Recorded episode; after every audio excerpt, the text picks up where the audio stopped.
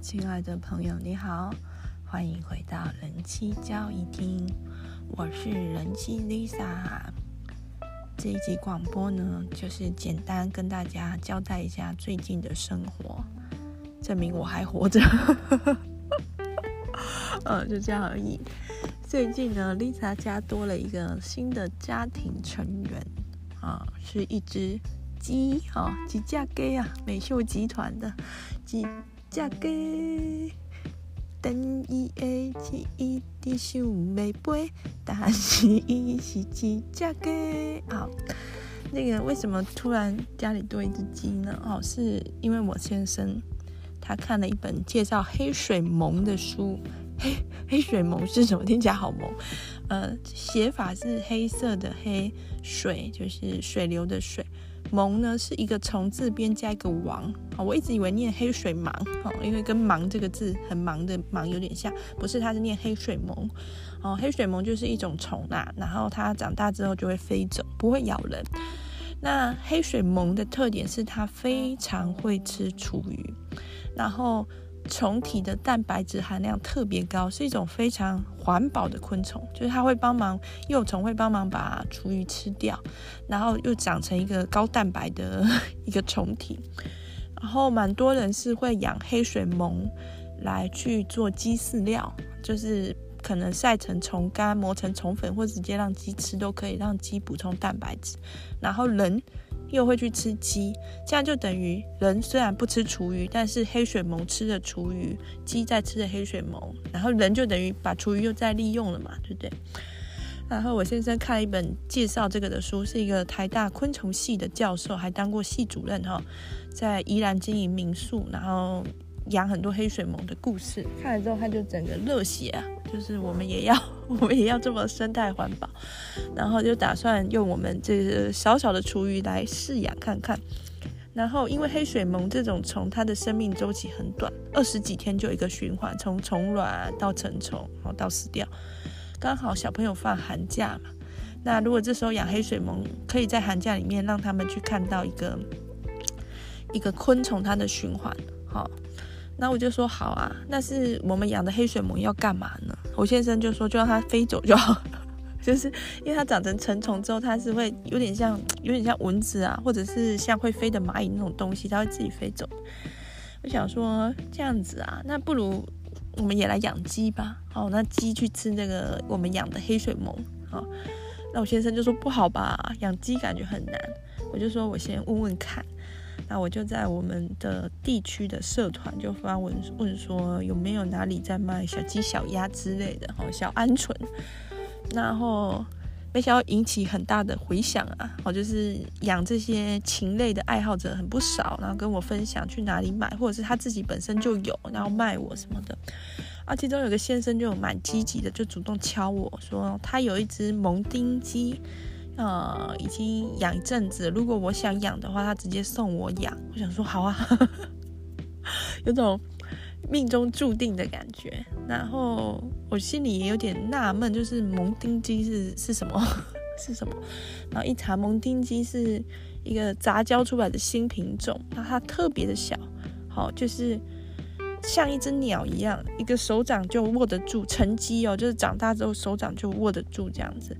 几十克的重量而已，超级小。那我想说试看看吧。然后我跟他在非常寒冷的天气里，然后 因为这星期都超爆冷嘛，然后面交，然后把小鸡带回家之后，才发现哎，有点鲁莽了，就是 就是到底该怎么养鸡，好像也。也不是很清楚，然后有点仓促，这样东西都还没准备好，然后就赶快上网找资料，然后布置它的窝。刚好我们家三间卫浴，有一间是从来都没有在用的，那我们就直接，而且那个卫浴刚好是它是干湿分离的，有一个很完整的门玻璃，这样子把那个卫浴设施关起来，所以就把它拿来养养鸡，然后帮它布置一个窝，然后买那个米糠啊。米脱下来的那个壳啊，哦，听说鸡喜欢这个，踩在那个米糠上嚼嚼，就鸡的这个爪子比较不会受伤，然后比较舒服。好，然后就开始布置，然后买它的饲料，然后也有在卖黑水虻的虫干，想说，哎，那我 那我那我们干嘛养呢？我们干嘛养黑水虻呢？我们直接买买人家养好的就好了。好，那反正就是弄了一下。然后第第一天来的时候真的是很慌乱，那个那那只芦丁鸡啊，就像那个美秀集团的歌唱的一样，它就是一直想飞，然后它也它它也不太会飞，就在家里面乱跑乱跳。后来安顿好它的窝之后，它好像就比较满意了。特别是我们刚好那一间卫浴，它是有一个抽风恒温设备的。那现在冬天不是很冷嘛，就可以帮他开暖气，这样他就不会冷到。然后我还用不要的旧旧衣服啊，就是小只宝已经穿不下的淘汰的衣服，帮他做一个窝，模拟那个漫画，不是让看到鸡有一个窝吗？哦，有一个巢嘛，我就做一个那个东西给他，他也蛮喜欢。好，然后弄一些饲料。第一天那个买的饲料还没到的时候，是给他把那个谷啊，好，我们那种我们家的那种五谷米啊，把它磨得磨得超级碎给他吃，然后这样子，然后再加一点剁碎的燕麦片。因为芦丁鸡它太小了，它这个一只手就可以掌握的大小，你没有办法让它吃真正的米啊，对他来讲那个太大力。哦，我们就用那个磨咖啡的磨豆机把它磨碎碎的给他吃，然后给他水啊这样子。啊，第一天撑过去之后，他感觉好像。又比较习惯这里，然后第二天那个米糠到了之后，他就很开心的感觉，我感觉啦，是我觉得他好像觉得这个地方变舒适了，哦，就比较不会一直好像就是到处逃窜啊、乱飞，有时候有点悠悠哉哉在那边休息啊，还不错。然后网络上是说芦丁鸡的大便很臭，但是我我养的结果是还好，可能是因为最近这几天真的很冷，冬天很冷的时候本来就不比较不会有那种味道。再就是因为我们有铺米糠，米糠好像有一点吸那个吸那个便便的的作用。因为鸟类啊，它大便尿尿是一起的哦，它这两个系统是合在一起的，就不出来是湿湿水水的，那个就比较容易有细菌，比较容易臭嘛。那如果说稀释的是干的的话，其实好像比较没什么味道。但是饲养芦丁鸡的时候，还是常常要注意这个清洁啊，哈。如果说它居住环境很多它的粪便的话，据说会容易生病。但是我们其实也才养几天而已啦，很多事都还是要呃边摸索边学。因为我问过这个送我们鸡的人，他已经养一年了，然后芦丁鸡的寿命，我网络上查资料是就两年左右，所以。这只小鸡啊，陪伴我们的日子也也就最多也可能就只剩一年了。然后我有交代我的先生，就是说，呃，不要放感情，不要就是 就是有时候养宠物啊，会对它真的是把它当家人一样。可是宠物的寿命是比人短的，而且短很多，所以就会经历那种非常哀痛的离别时刻。我就跟我先生说，不要对它放感情，一开始就把它当成一只。就是肉来饲养，就是鸡汤来饲养。然后我现在就说：“你这种人怎么那么无情无义啊？啊，这种话都讲得出来。”我是觉得，就是这这是现实啊。就是如果说他可以陪伴我们长长久久，当然我们是要好好照顾他，就就是以一个鸡汤的角色去照顾他。但是你不能真的把他当成你生命中很重要的伙伴或家人，因为你知道很快就要离别。那我现在就说，那如果是他呢？如果是我现在自己只剩一年寿命呢？我也要这样子把它当成一块肉养吗？我就说，如果你只剩一年寿命的话，你先想清楚，你这一年要做什么比较重要。就是你，你只剩一年寿命了，不要就是还在那边想着依赖老婆，自己想清楚，这么有限的时间里，你想做什么了？如果你想到你想做的事，我就陪你去做好吗？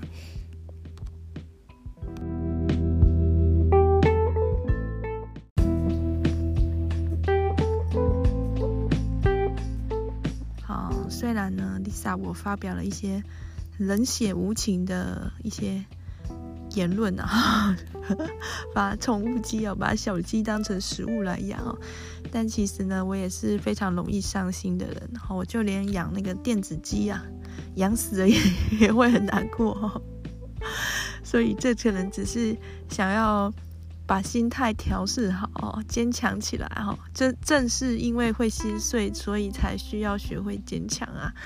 然后我们家除了有养鸡，还养了两个儿子。好，这两个儿子呢，我对外都称呼他们为暴走兄弟。但是这是开玩笑的啦。其实两个小子都还还算不错。大之宝呢，现在真的是就已经听得懂人话，也愿意听话。那小只宝呢，他生性就是比较温和的那种小孩。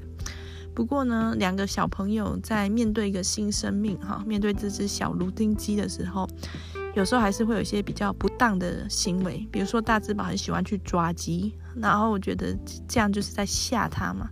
好，那么小，就是四十几克的这种小鸡，嗯，然后常常要去抓它，它当然是很害怕。然后小只宝呢，是有的时候他会把米糠。拿来当玩沙，当成沙坑在玩哈，这样子，然后把米糠倒在 芦丁鸡头上，或者倒在它的饲料里哈，也是带来困扰。所以我一边照顾着鸡，然后一边也要教导两个小孩怎么样去去尊重生命，尽量是去观察它，然后看它有什么需求，然后不要去打扰，去满足它的需求就好。我我的感觉是这样啦，就是鸡跟狗啊、猫的不太一样。狗啊、猫的这些跟人很亲近的宠物，它确实是需要跟人去抚摸的，去摸它的，去互动的。但是鸡它可能不太希望人类去跟它做过多的互动，更何况我们并不是它的原饲主。哈，如果是从蛋孵出来那种小鸡，然后一直被人养，我觉得可能会跟人比较亲近一点。但是这只鸡看起来跟我们没有那种亲近感，哦，好像很想躲着我们哈。那我觉得也不需要着急去跟它互动，保持的距离也是不错。那说鸡到底想要什么，需要什么呢？哈，我去思考一下，然后找一些资料。我感觉鸡它需要的可能比较像是一个。类似大自然的环境，就有泥土、有沙石，然后有一些植物，让它可以去探索觅食、发泄它的精力。另外，鸡应该需要伙伴，好，就是它需要其他的鸡的朋友，可以跟它互动，互相不管是啄来啄去、踩来踩去还是怎样，陪伴有个安心感也好。我觉得可能是之后我们要努力的一个方向，因为我们家有阳台，也种了蛮多菜的，或许可以带他去那边探索一下。不过又要又会担心他会不会稍微飞高跳起来，然后掉下去哈，因为我们家在九楼很高，还是要带他去户外的公园呢哈。之后天气好的时候再安排一下他的活动。那我暂暂且不打算帮他添一个伙伴啦，因为。我听说芦丁鸡之间那种彼此踩踏，就是斗殴的事也是很频繁发生。特别是母鸡，母芦丁鸡的体型比公鸡大，好，所以在芦丁鸡的世界里面都是母鸡欺负公鸡的。刚好我们家领养的这只是公鸡，我猜可能就是因为是公鸡不会下蛋，所以养养一阵子之后觉得不想养了。那如果我再帮这个芦丁鸡找一个伙伴，然后找的是母鸡，就整天欺负它，这好像有点事与愿违。可是如果要我再养一只公鸡，我真的觉得我们家的雄性动物有一点太多了，所以这件事我还必须再思考一下，而且我也必须先养好这一只，哦，就是证明我有能力养好小鸡，因为芦丁鸡它的这个。夭折率嘛，也不能说夭折，就是死亡率其实是蛮高的，因为它属于体型比较小的生物，所以比如说像冬天很冷啊，或者是卫生卫生条件不好啊，环境脏乱啊，饮水或饮食的问题都有可能，就是比较容易死亡。好，就是感觉越小的生命好像越脆弱这样子。好，所以这个之后再看看，在网络上找到很多给鸡玩的玩具。一些有有趣的小东西，那我是秉持着环保的概念，所以我可能会先自己做做看，然后比如说会有那种像像衣架的那种架子啊，让鸡可以跳上去站着，或者是可以飞上去，就是享受一下垂直移动的感觉。好，好，那就再研究吧。对于鸡来说，什么是重要的？好，当然有一些。维持生命所必须的是很明显的嘛，一定要有水，一定要有食物，然后一定要有这个保暖哈。那剩下的呢？哈，剩下的怎么样去满足他的需求？特别是他不会讲话，我跟他也，我也不是什么动物专家或鸡的专家哈，怎么慢慢的去摸索出来？那今天的这个主题呀，哈，活着最重要的事哈，你觉得活着最重要的事是什么呢？啊？对鸡来说，活着最重要的事是什么呢？那对我来说呢，Lisa，我觉得活着最重要的事就是活着。好，其实有兴趣的朋友可以去看宫西达也的绘本啊。好，宫西达也可能在这个父母圈算是小有名气。他最有名的绘本是《我是霸王龙》系列，霸王龙系列。霸王龙是非常凶猛的恐龙，食肉的动物。但是在宫西达也的绘本里面，霸王龙很容易跟其他的，比如说翼龙啊、慈母龙啊，产生一些连接，比如说被领养啊，或者是被照顾啊，这样子。那比如说像我是霸王龙这个绘本呢，一开始是画一个幸福的小翼龙家庭，然后翼龙爸爸、翼龙妈妈照顾小翼龙，然后爸爸教小翼龙说，如果遇到霸王龙，你要快逃哦，他会吃你哦。然后妈妈教小翼龙说，遇到有人有需要帮助的时候，你要帮助他哦。后来翼龙长大之后，爸爸妈妈就离开了，为了让小翼龙学会独立生活，含泪离开。光是看到这里，我也我也快哭了。好。然后结果呢，有一只霸王龙呢就要来吃小翼龙啦，发现它落单了。没想到霸王龙要吃小翼龙之前呢，遇到火山爆发，遇到一个意外，然后结果霸王龙受重伤啊，被埋在石堆里面，然后眼睛也受伤，看不见。这时候小翼龙它就非常就是慌啊，该怎么办呢？我该跑走嘛，因为它是霸王龙，可是它现在就是伤得很重，如果放着不理的话，可以吗？他需要帮助。所以最后，小翼龙选择留下来帮助霸王龙。但是当霸王龙问他说你是谁的时候，小翼龙就骗他说：“呃，我我也是霸王龙啊，这样子，因为他怕被吃嘛。如果他说出他是翼龙的话，万一霸王龙霸王龙把他吃掉怎么办？然后之后小翼龙就去摘果子啊，照顾啊，把那个石头移走啊，照顾霸王龙。然后霸王龙霸霸王龙一天一天的好起来的时候，小翼龙也知道说，等到霸王龙眼睛好起来，他就要快溜了哈。但其实。霸王龙早就知道，在照顾他的是翼龙，不是霸王龙了。好，后来我就不说了，有兴趣自己去看最后结局是什么。就是宫西达也的绘本啊，不是那种很单纯的，就是小猫小狗唱唱跳跳，不是，也不是说很美好。它其实是有想讨论的主题，有一个冲突的情境。好，霸王龙跟翼龙可以当朋友吗？霸王龙受伤，翼龙该去帮助他吗？很多思考的主题。那这个活着最重要的事，哈，也是就是宫西达也的一个系列绘本《忍者学校》里面的一本。《忍者学校》里面还有世界上最重要的东西啊，活着最重要的事，都是忍者学校的主题。就是看起来是一一个小忍者，哦，在学习怎么成为一个忍者，但是其实他有很多他想探讨的事。当然呢。宫西达也他的世界上最重要的东西跟活着最活着最重要的事的解释跟我不一定是一样的哈，他有他自己的看法，那我也有我自己的看法。我觉得活着最重要的事就是活着，光是活着就很了不起。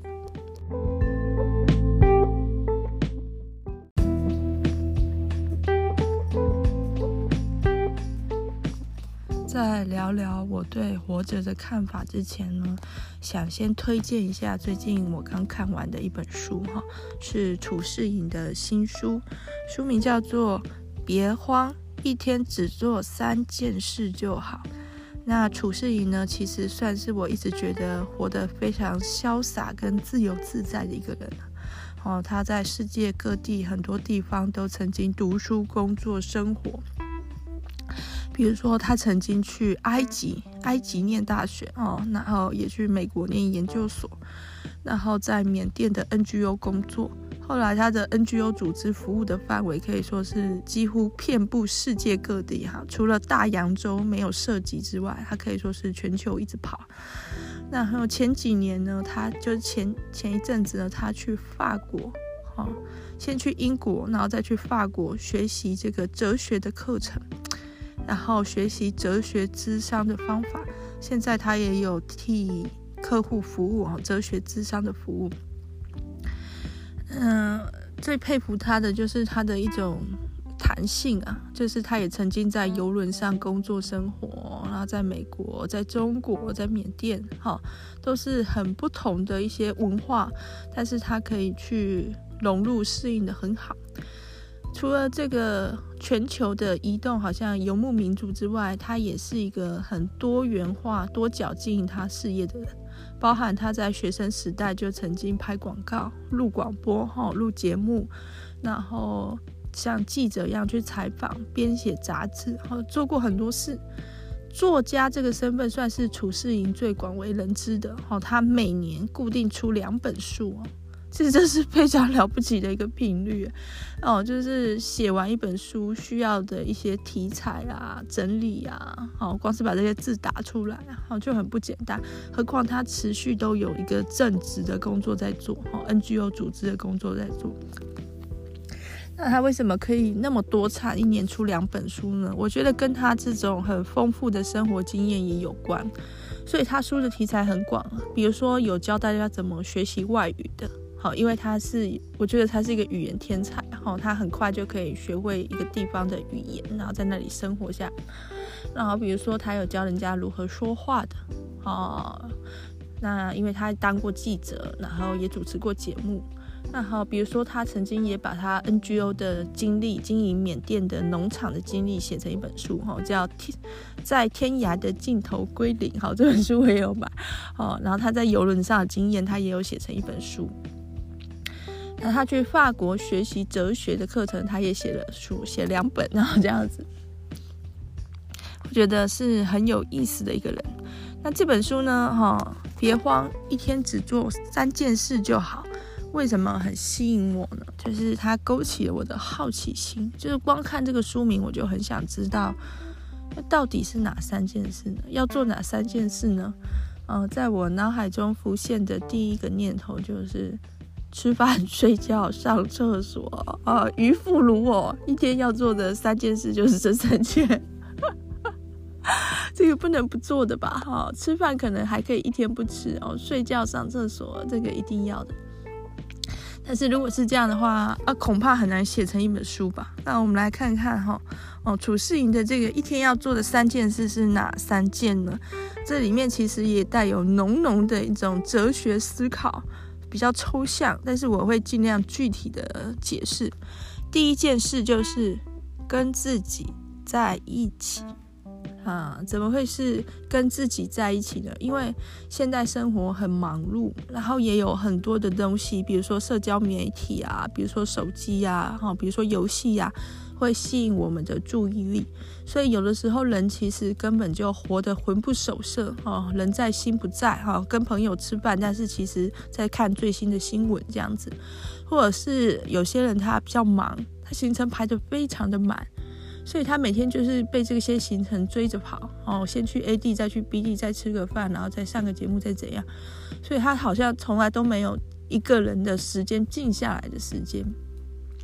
那这些都是没有跟自己在一起，没有跟当下的自己在一起哈，不能总是在悔恨过去发生的事，或是在想明天的烦恼。好，现在的自己呢，哈，已经丢失了自己跟自己的连接，好，就好像灵魂没有跟上这个快速移动的脚步一样。楚世营用什么方法让自己跟自己在一起呢？哈，他严格规定他的行事历上的待办事项，一天只能有三项。好，比如说今天要去健身、剪头发、录节目，好，这样就好了，就不能再接 case 了。好，一开始的时候他很担心，说一天只有三三个任务，会不会让他收入大减，或者是让他工作都丢了？可是后来他发现，哈，就是这样严格限制自己，哈，不能贪心，什么都想要的时候呢，才会才会真正看清对自己来说重要的事是什么。真的想做的事是什么？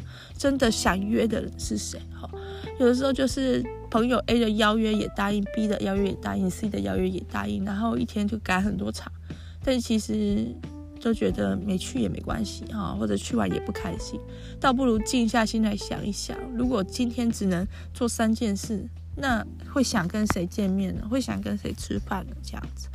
那第二件事呢？哦，是什么呢？叫做成为一个会呼吸的人。你是一个会呼吸的人吗？我想，就比较广义的来说，大家都会呼吸，否则可能已经这不在这个世界上了。但是我们的呼吸是有思考过的吗？我们的节奏是有调整过的吗？我们的呼吸是适当的吗？为什么这么说呢？因为褚士莹他很喜欢去潜水，世界各地的潜点啊，著名的潜水点他都去过住过这样子。一开始他还是个潜水菜鸟的时候呢，其实他会有点紧张，因为你潜水的时候，你就是靠着氧气瓶在活在海底嘛。然后氧气瓶呢，它的氧气是有限的，如果你用完的话，你就回不去了哈。你 你如果在海底把氧气吸完，就非常危险，因为人没有办法一下子从海底升到水面上，好，那个水压的变化太大，肺会承受不了，所以回去的过程中是要一百公尺一百公尺安全的上去的。所以如果你氧气用完的话，不够你时间回到水面上的话，你就会直接在海底缺氧而死。所以潜水的第一步就是要先学会呼吸，要会调整，有意识自己呼吸的频率跟节奏哈。如果呼吸很急促的话，就会提早把氧气瓶的氧用完嘛。然后一开始他会紧张，那潜水教练跟他说哈，不用紧张，虽然这个一一只一只氧气瓶能够呼吸的次数是有限的，但其实人的一生能够呼吸的次数也是有限的，只是我们不知道而已。对，我们的寿命是有限制的，有一天我们就是会死，这是没有人知道说到底什么时候会死。所以，当我们在呼吸的时候，我们从来没有想过，这有可能是我的最后一口气，或者是我就只剩多少次呼吸了，从来没有想过，也没有想过我们还有多少时间，我要用什么样的步调去活，我是活得非常的紧张，非常痛苦。还是我生命的节奏掌握在我手上，哈，这这件事如果还不会呼吸，那就先别烦恼其他的，哈，先找到生命的节奏再说。那第三件重要的事是什么呢？是成为一个同伴。同伴这个概念呢，其实是源自于古法语的一种，呃，算是职人工匠，哈。那这一群优秀的职人工匠呢，他们。不不为国王或宗教服务，他们是独立的一个组织。那他们有自己的手艺，很多啊，比如说木匠啊，比如说铁匠啊，然后比如说那个面包师傅啊，他们有自己的工匠协会。然后在这个工匠学会呢，去受训，好，大家生活在一起，去接受训练，去学习。等到你有办法做出一件非常杰出的杰作的时候呢，你就可以在这个工匠协会取得第一个资格。然后取得了这个资格之后呢，还不够。你还必须去游历世界各地三年的时间，然后把自己会的跟别人分享，同时也从别的工匠那边学习新的技术，就是互相交流、互相合作。哈，等到这个三年的时间过去之后，你要找一个定点，然后在那个地方呢，你会成为一个师傅。哈，你一边做面包或者是做木匠，看你的工艺是什么。一边去精进自己的技术，一边你还要教更多的学生，让这些学生将来也有机会成为一名优秀的工匠。那褚士莹呢？他第一次接触到法国这个工匠的概念，就非常的着迷。这个同伴的概念就非常着迷，指的就是一起生活的，一起吃面包的人。因为一群一群工匠嘛，包含老师跟学徒，就是生活在一个地方这样子。有时候人少，可能就是几个人。在一个工作坊，有时候可能是几百人，哈，大家一起上课都是有可能。然后不止法国，德国也有类似这样的，哈，就是一门一个职人，他学好一个艺术，学好一个技艺之后，他要去旅德啊，要去德国世世界各地去流浪这样子，好，然后把他的技艺去服务当地，然后去传承出去。那同时他自己也会更进步。褚士莹他说，他一听到就知道这就是他人生想做的事。他就是想要这样跟人进行善的互动，互相交流，互相学习，互通有无，然后一起变得越来越好。然后他不喜欢那种很自私的人。好，有些人他就是觉得说，最好是我有你没有啊，然后也不想教人家，或者是有些人他是带着很恶意的，他对这个世界就是不信任，就是就是不想合作，就觉得别人都会害他，或者是他会主动去害别人。好，这样的关系都不是褚士莹想要的。他希望人能够自己活得好，然后也跟别人相处得好。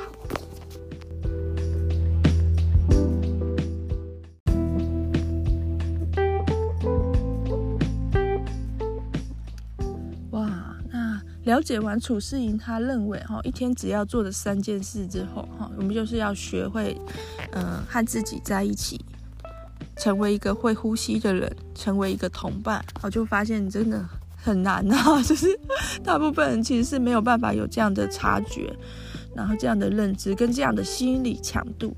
因为这个社会就是庸庸碌碌，大家就是在比一些无聊的事，真的就是这样子，比谁的车好，比谁的官大，比谁的钱多，啊，比谁今天又去了什么餐厅吃什么饭，就是这么无聊。有的时候要从这种竞争的思维去脱离出来，或者是从世俗的一种价值追求去脱离出来，是很不简单的。啊，别人也可能会有意见呐，啊，就你怎么怎么好像是没有做什么事，你怎么不去追求什么？所以说，虽然他的书名叫“一天只做三件事就好”，但我觉得这三件事都是不容易做到的事。好，就就连 Lisa 我提提的三件事，Lisa 的主张：吃饭、睡觉、上厕所，很多人也是吃不好饭、睡不好觉的，然后便秘啊。好，所以所以其实哦，光是活着，我觉得就很难了。褚士莹的这本书呢，它不是只有讲这三件事，它的故事很多，包含他去法国学哲学时候的老师给他的一些启发，包含他在各地潜水的所见所闻。其中有个也很吸引我的故事是关于婚姻的，好，就是有一对夫妻长期找褚士莹做哲学咨商，然后他们的婚姻最后还是要濒临破局了，但是他们在最后也想弄清楚为什么会走到今天。褚士莹就问他们的一个问题哈，如果你的婚姻是五十分的婚姻，但是如果努力的话，有可能达到八十分。那你能接受他维持在五十分的状态吗？好，这对夫妻说不行，不行，不行。好，五十分不行，会想要努力到八十分。褚士莹就说，你们之间的问题就在于对婚姻太努力了。呜、哦。什么意思？又很哲学了。好、哦，他就举出了一个安徽省的茶园菜园茶的故事哈、哦，就是安徽省呢，他们有有时候会把茶直接种在家门口。那这个茶呢，不是像茶园的茶哈、哦，要拿来采收、拿来卖、拿来赚钱的，不是种在家门口的茶呢，就是随便种种、随便摘摘、随便随便晒晒、随便喝喝的哈、哦，平常喝的啦哈、哦，也不用太好，反正没有要卖钱呐、啊，还可以就行了。然后这种菜园茶不是种在茶园，种在菜园里的茶，它就是不怎么好喝，喝起来会有一种特别的味道，就是苦苦涩涩的，不像我们市面上买到茶叶那么那么香，那么回甘。那为什么这个茶园不是茶园，菜园茶会是这种状态呢？好，如果我们很努力的去改善它的土质，很用心的去照顾它，它会不会变好喝呢？呃，是是有可能的，但是也有可能不会，因为他就种错地方了嘛。好，他没有种在那个山坡地上啊，他没有种在茶园里啊，他种在菜园里啊，种在家门口啊。哦，环境不对，气候不对，然后可能茶种也不对，土质也不对，什么都不对。好，如果花很多心力去改善的话，有可能会变好喝一点，但是可能会失望，因为它就有它的极限嘛。那如果你花很多心力在照顾这个菜园茶的话，你就没有心力去照顾茶园茶了哈。就是你花那么多心力在照顾家门口的这株茶树的话，你就没有时间去工作了，你的收入会受到影响。而家门口的这株茶树呢，它怎样可能都没有达到能卖钱的水准啊，有点像我们家阳台种的九层塔，就是就随便种种，然后有需要的时候就去摘，没有用到也没差啊。哦，就至少不用去外面买嘛，这样子，这样的一种阳台菜的概念。然后他说，有时候我们可能会觉得说啊，那这样子菜园茶就是次一等的。可是很多安徽的人哦，就爱喝这个菜园茶，就爱喝这个味儿，甚至出去打工的时候呢，带的不是。包装好的买来的茶叶不是优等茶叶，就是带家门口的茶叶，这就是家的味道。好，褚士莹就说了，婚姻也有很多种可能。有些人他很幸运呢，他找到一个一生的最爱，然后两个人和谐幸福美满过一生，good fine。好，这样当然没问题。可是有些人他找的就是一个勉强过日子的，就是多一双筷子凑饭吃的哈，合伙吃饭的伙伴，这也可以没问题，就看你能不能接受。好，但是你不能说你找到的只是一个可以一起吃饭的人，你却希望他变成你灵魂的另一半，生命生命的完整，不行啊，他不是啊，他就是个菜园茶而已。那这个我我很有体悟哦，在育儿上哦，在我育儿初期的时候，我总是非常的介意我先生的很多行为，我 就觉得我我我都这么拼了，你怎么这样而已哈？或者是你怎么常常好像想要偷懒啊，或者是。就明白讲出来，他他真的会明白讲出来，他想他想休息一下，他想怎样，我就觉得天哪！但是随着我小孩慢慢长大，我先生这种态度也足以应付他们的时候，像现在我先生带着他们两个去打篮球，哈，就是就是这样松散的照顾也行的年纪的时候，我就了解到这个是一个分工啊，就是妈妈我给予宝宝的是一种无微不至的呵护，哈，啊，就是跟这个世界截然不同。妈妈给的是一种非常强烈的爱啊，包包袱包覆啊，让他很幸福。然后爸爸提供是一个过渡的阶段。就是当小朋友他要过渡到这个残忍的世界的时候，他如果直接从妈妈的怀抱走出去，他真的会吓死。就是为什么？为什么都不一样？但是有一个爸爸的角色哦，爸爸不会像这个世界那么的残忍，但是爸爸也不像妈妈这么的无微不至，所以他就会这样慢慢的过渡出去。所以就是重点就是在于自己有没有办法接受哈。哦，不是在于别人够不够好，环境够不够好，婚姻够不够好，不是，重点在于自己要不要接受。好，如果要接受，那就没有问题。如果喜欢喝茶园菜，那就茶园菜就很棒啊，它不需要变得非常非常珍贵或者是高品质，好，反正也没有要拿去卖钱，那多。接受了这个茶园菜的本质，好，接受了这个婚姻就是大概就是这样吧，啊，老公大概就是这样吧，之后就会有多出来的时间心力，好，去做自己其他的追求，好，楚世营在这本书里面也一直提到接纳，好，到底怎么去接纳自己，接纳发生在自己身上的事，好，这是一门功课。然后书里面还有一个故事，不过这个故事就有一点悲伤了，就是书名的由来。好，为什么一天做三件事，不是一件、两件、四件、五件？是因为楚世营当初在游轮上，认识了一个朋友，叫珍妮。好，珍妮是一个非常活泼的歌手，然后他们变成好朋友。可是珍妮就得了一种怪病，就是全身都不舒服。后来在那个船停波士顿的时候，他终于去检查了，一检查不得了，已经是癌症末期，然后必须马上开始这个治疗。可是珍妮呀、啊，她的亲朋好友啊，主要都生活在加拿大，在波士顿这边，她认识人不多。珍妮其实本来有个同居男友的，但是同居男友一发现珍妮得癌症之后，马上就跑了，跑了就算了，还马上交个新女友，还在那个社交媒体上放放闪啊。所以那个珍妮，她除了被呃病魔折磨之外，也被这个前男友折磨，就觉得。楚世营就觉得啊，这人真不应该。然后楚世营刚好那时候也在波士顿嘛，他在那边生活的时候，就觉得他必须尽他能力所及的范围，好去多陪伴他的朋友。然后所以就常常去医院探望珍妮，因为没有其他人去探望珍妮了。然后珍妮虽然因为化疗的关系，头发都掉了，体力也很衰弱，但是他对生命仍然保有热情，没有被击倒。楚世营要去看他的时候，他就会稍微打扮自己，然后振作起来。他们之间就玩一个小游戏，就是珍妮，珍妮，你今天想做什么事呢？好，然后珍妮就会指出三件事，都是三件非常小的事，比如说去医院的餐厅吃个饭这样的事，好，比如说一起玩个游戏什么的，对我们平常人来说。就是很轻松可以做到的事，就是跟朋友吃个饭。可对珍妮来说，如果跟楚世云去医院的餐厅吃个饭，再回来，他可能就必须休息六个小时，他才能恢复力气。所以有时候一天的三件小目标是没有办法达成的，但是珍妮也不会气馁。反之呢，如果他跟楚世云见面那天呢，他这三个小目标他都做到的话，他就会觉得今天是最棒的一天。后来，珍妮的加拿大那边的家人安排好了医疗相关的事，珍妮就从波士顿回加拿大。回去没有多久就病逝了。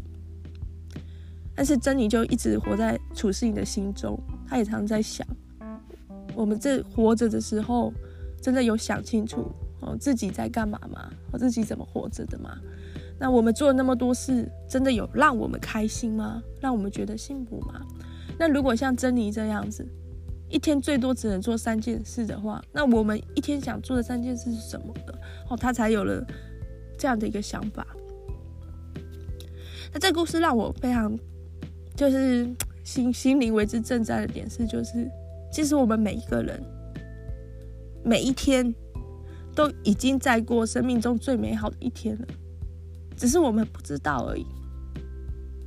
也就是说。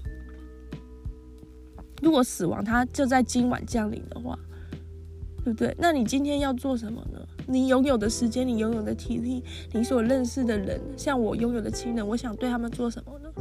今天就是那最美好的一天了。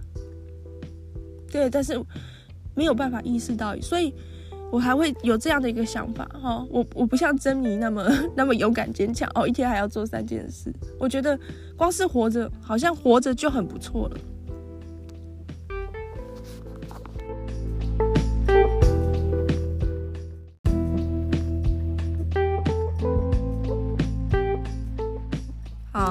到 Lisa 的鸡啊，回到几架 gay 身上啊。啊，我虽然开玩笑说把它当食物养，把它当肉养，把它当鸡汤养啊，但其实我没有要真的吃它哦，各位不用担心，人还不至于有办法吃自己养的宠物吧？啊，如果是要吃的，我想就必须隔离开来养哈，啊才行。一直养就是会有感情，所以我对我的鸡呀，哦，基本上是没有任何期待的。就是说它也不会生蛋嘛，它是公鸡，然后我也不打算吃它，其实超小的哦，真的比我的手还小的那么小哦，也没有办法吃啊，根本没有肉啊。那养它做什么呢？哦，就是养，嗯，就是就是养它的过程，就是在享受养它，就这样而已。希望它能够活着，然后能让我越养越好哦，我能够提升它的生活品质。只要看着它能够健康快乐的活着，我就也会开心了哈。养宠物多半都是这样的。那对于宠物能有这样的一种豁达，对于小孩能有吗？对于老公能有吗？就是老公只要活着就好，老公倒是活得很好了，吃好睡好的了。我们家睡在一起的时候，第一个睡着永远是我老公，然后他就开始打呼了。哇，真的是啊！我以前我以前很在意这个事哦，在我小朋友还小的时候，我真的会睡不好。可是后来我发现很神奇的，就是因为有时候我会把小孩给公公婆婆照顾嘛，我发现小孩不在我身边的时候，老公的打呼并不会干扰我的睡眠哦，就是他打呼我反而睡得很安心。但是有小孩在的时候，他打呼我觉得非常的恼怒。很神奇吧？然后到了小孩长大之后，哈，现在一个一个六岁要七岁，一个两岁要三岁的时候，老公打呼也不会干扰我的睡眠了。所以是我我我身体里面有一种就是婴儿妈妈状态哦。当这个婴儿妈妈状态打开的时候，先生就会让我很恼怒；但是当这个婴儿妈妈状态关起来的时候，先生就不会让我很恼怒。就是这么神奇，这可能就是大自然的奥妙吧。那有办法吗？有办法觉得老公只要活着就好，小孩只要活着就好吗？哦，这小孩很小的时候，确实是他只要活着就觉得很开心啊，不要生病就很好了，生病也没关系，有好起来就好。好，不要不要打开那个窗户安全锁，从从九楼跳下去就好了，真的就是就是这么卑微，不要把自己弄受伤这种。好，但是随着小孩慢慢长大，他会做的事越来越多的时候，对他的期待就会越来越多。对先生的期待也是会越来越多哈，不可能只希望先生活着就好。对自己呢，对自己其实期待也是越来越多，不太可能有一个有一个人他有能力却对自己没有期待哦，这是很难做到的哦，除非他已经开悟了哦，他已经从哲学或佛学中开悟了，不然大部分人随着自己的能力越来越高，对自己的期待也会越来越高。我觉得这也是没关系的哦，这是这是很 OK 的。我们就是这样子在让自己变成一个更好的人，就是这样在成长。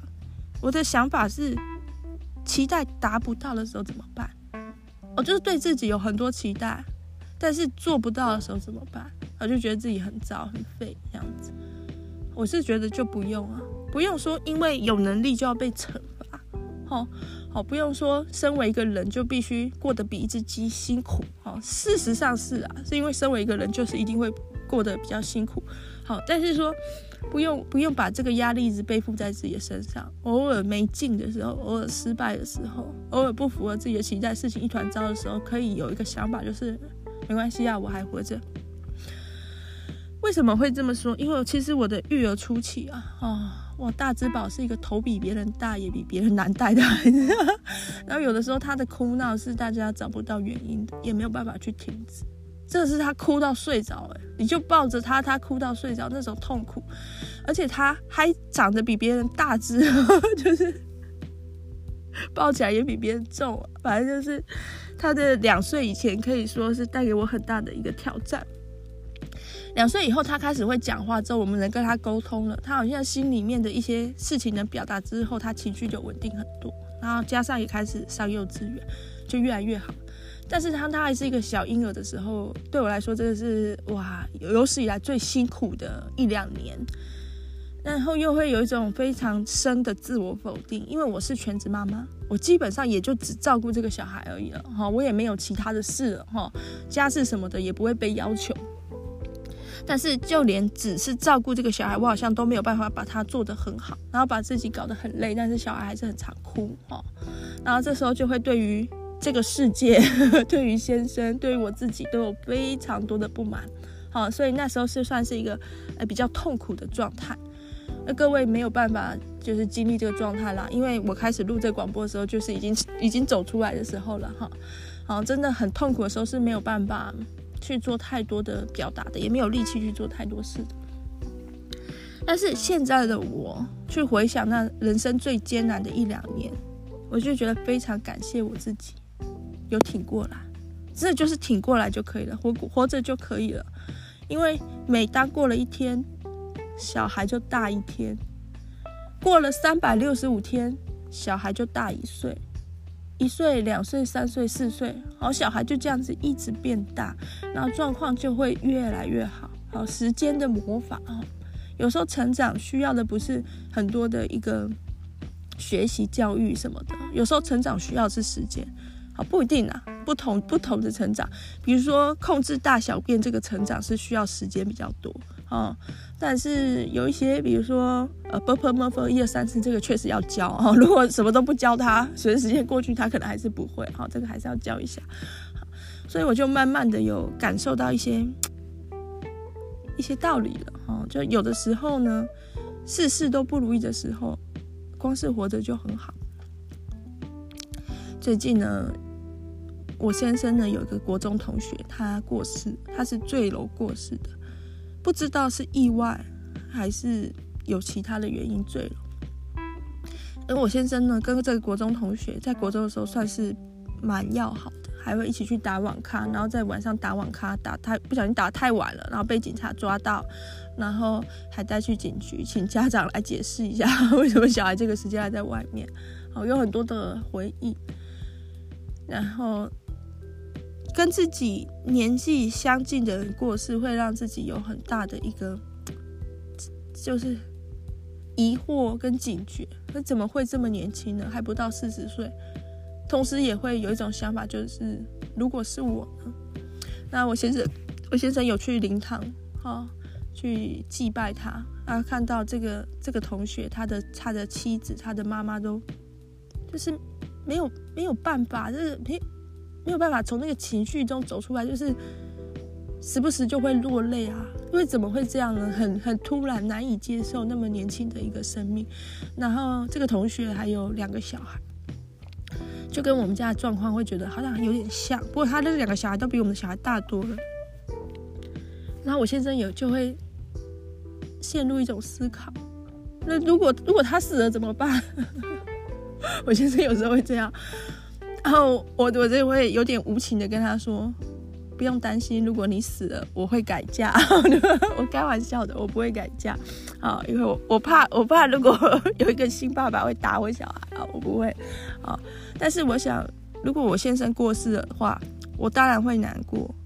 但是随着时间慢慢过去，我想大家还是会回到一个生活的轨道啊。我也是，如果是我过世了。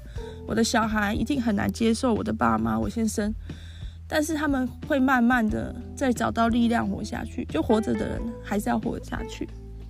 好，然后我先生就会说：“哦，你怎么那么无情？” 我就跟他说：“我开玩笑，我如果要改嫁，也不用等到你死啊，哦，现在就可以改嫁。”哦，这也是开玩笑的，不要当真。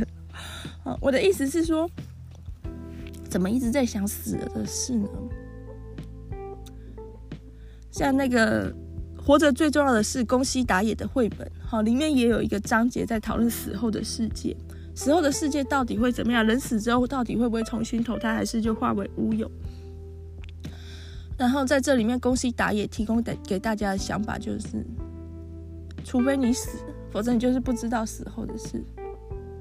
但是你现在还活着，怎么不先想想活着的事呢？哈，我也是这种想法的，就是相爱一场就要有这种离别痛彻心扉的心理准备。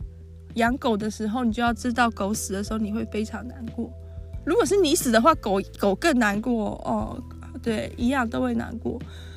那像我养小孩，我有时候当然也会想象，如果我我离世了，甚至是在他们还很小的时候离世，会怎么样？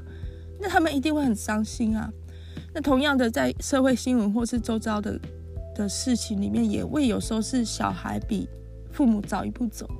甚至可能在一个还不是很能接受的年纪就走，那像父母他当然也是会非常难过，可是这是这是没有办法避免，除非除非一起死哦，但是那就是更大的悲剧了，我觉得。所以说要把这种对死亡的恐惧转化为活着的勇气。好这是 Lisa 最近的一点小感悟啦，也是我这个寒假对自我的期许哦，就是我要活过这个寒假，活到我妈又从台南上来帮我啊，那我们就大家一起努力吧，好，那拜拜喽。